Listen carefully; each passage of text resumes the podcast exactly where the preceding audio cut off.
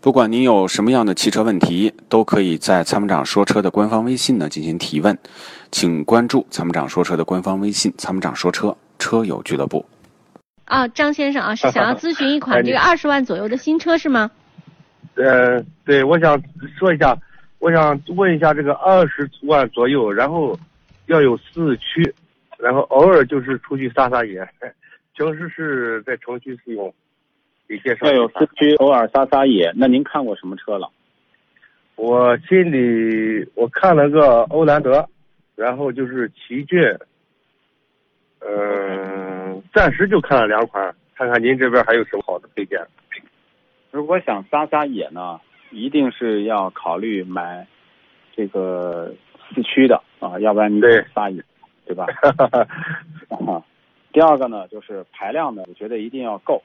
要不然，光踩油不走也不行。但是二点零以上，最好是二点五、二点四、二点五啊，那就是这样。啊，这这都没问题。嗯，其实如果说你要考虑欧蓝德，欧蓝德主要以 CVT 为主，那这个 CVT 它不抗造，奇骏也是不抗造。如果你想出去打野，这个变速箱也很关键。变速箱的 CVT 呢，它的这个优势呢，传动顺畅；缺点呢，它无法应对大扭矩。所以就说这种车呢，如果越野，如果你要说出去玩，那它这个扛不住。那最好呢就是两款车，一个是 CX 杠五二点五四驱，一个是荣放的二点五四驱。这两款车呢都是 AT 变速箱，六 AT 变速箱。CS 杠五和荣放 RV 四哈。对对对，二点五的发动机。啊，对对对，那两款好像它这个差速器锁止，然后呃在。那个两个轮子的时候，它好像不是太好吧？我没听明白你说意思。呃，就是说，我看到有个单边的有几个测试哈，就是说两个笼子架空，只有两个轮子在用力的时候，它那个通过率好像，呃，视频上显示还没有奇骏好。